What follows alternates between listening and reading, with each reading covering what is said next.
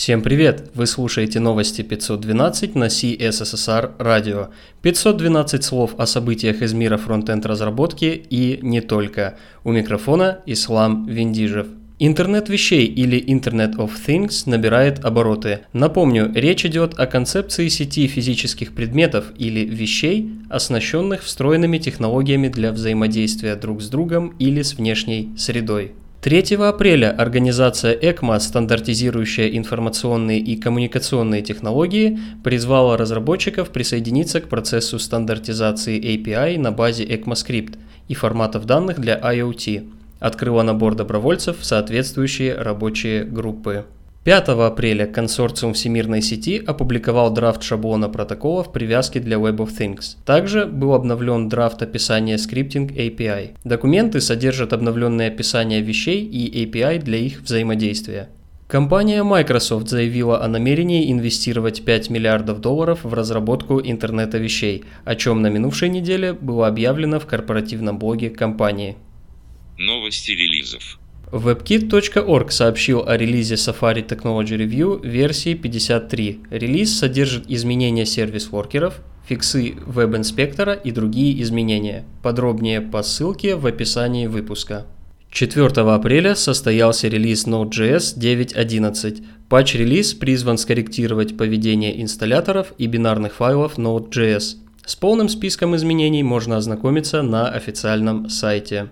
На минувшей неделе стал доступен для тестирования финальный бета-выпуск дистрибутива Ubuntu 18.04, названного Bionic Beaver. Релиз отнесен к категории с долгосрочной поддержкой LTS и запланирован на 26 апреля.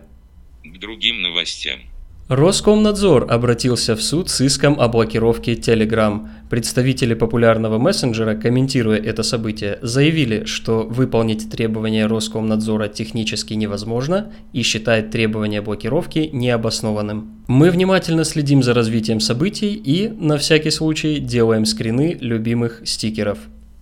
Google объявил о запрете публикации расширений, которые содержат код майнинга криптовалют. Расширения задействовали вычислительные ресурсы машины, чаще всего без ведома пользователя, что и вызвало реакцию Google. Также сообщается, что к концу июня подобные расширения будут удалены из Chrome Web Store. На текущий момент нам ничего не известно о реакции сообщества на эту новость. Аэрофлот заявил о намерении установить оборудование для доступа в интернет на самолеты, выполняющие рейсы малой и средней дальности. Ориентировочная стоимость услуги составит 800 рублей за час безлимитного интернета. О сроках запуска пока не сообщается. Компания Intel анонсировала выход шестиядерных процессоров восьмого поколения для ноутбуков – Производитель заявляет, что процессоры i9 Mobile будут на 29% производительнее топовой модели i7 предыдущего поколения. Интересные публикации. Fusion Charts, компания-разработчик кросс-браузерной JavaScript библиотеки для построения графиков и диаграмм, выпустила сравнение популярных в 2018 году фреймворков. В презентации приводится сравнительный анализ Angular, React, Ember и Vue. Сооснователь Rising Stack, компании по разработке приложений на Node.js и консалтингу, Гергали Немет, опубликовал в корпоративном блоге историю Node.js. Автор описывает нововведения и ключевые изменения Node.js, начиная с 2009 года. интересный доклад о малоизвестных паттернах разработки на Vue представил Крис Фриц, член команды разработки Vue. Крис делится паттернами, способами и кейсами их применения.